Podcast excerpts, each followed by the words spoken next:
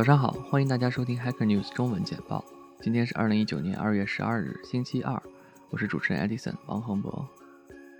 Hacker News 中文简报每日会为大家播报过去二十四小时内 Hacker News 最火的新闻、文章、讨论等消息主题，希望可以为中文听友带来最及时的消息动态。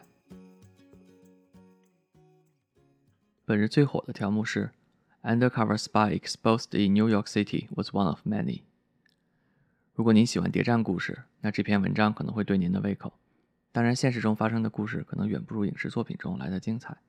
该文章报道了发生在纽约的间谍事件：某特工人员使用以色列公司发研发的手机软件入侵并监控了多名研究员、律师等，并指出这可能只是其他众多间谍事件的冰山一角，并且这些间谍事件与以色列有千丝万缕的联系。在评论区，有读者指出自己也有类似的经历，并描述了一些细节。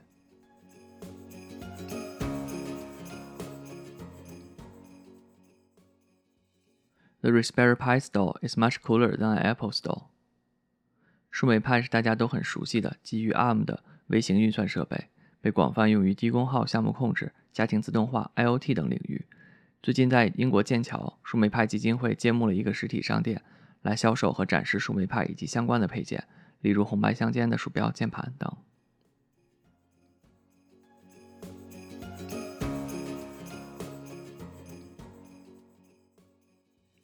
您是否想过成为一名自由职业者？有大把的时间可以支配，可以做更多有意思的项目，而不是局限于每天朝九晚五、一成不变的工作。这篇名为《The Psychological Trap of Freelancing》的文章，很有意思地描述了一种自由职业者的心态：时间的物质化，时时刻刻考虑的都是 billable hours，就是可以向客户计费的时间，并且在不工作的时候会有一定的负罪感。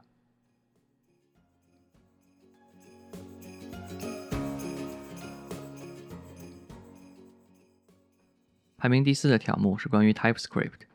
Thirty-eight percent of bugs at Airbnb could have been prevented by TypeScript。如果您是一名前端开发者，或者需要做很多跟 JavaScript 相关的工作，那你一定听说过 TypeScript。关于 JavaScript 类型的讨论一直没有间断过，TypeScript 也被越来越多前端框架作为默认的推荐配置。最近，Airbnb 在一次演讲中指出，百分之三十八的 bug 可以被使用 TypeScript 来避免。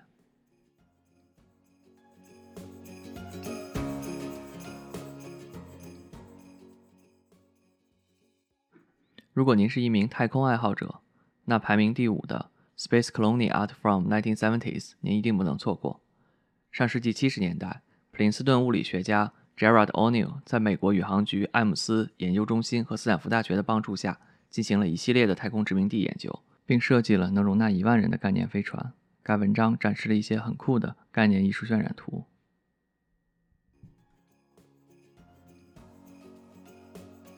以上就是今天的 Hacker News 每日简报，感谢大家收听。本次节目由 Edison 在 Auckland New Zealand 为大家播报。我们下次再见。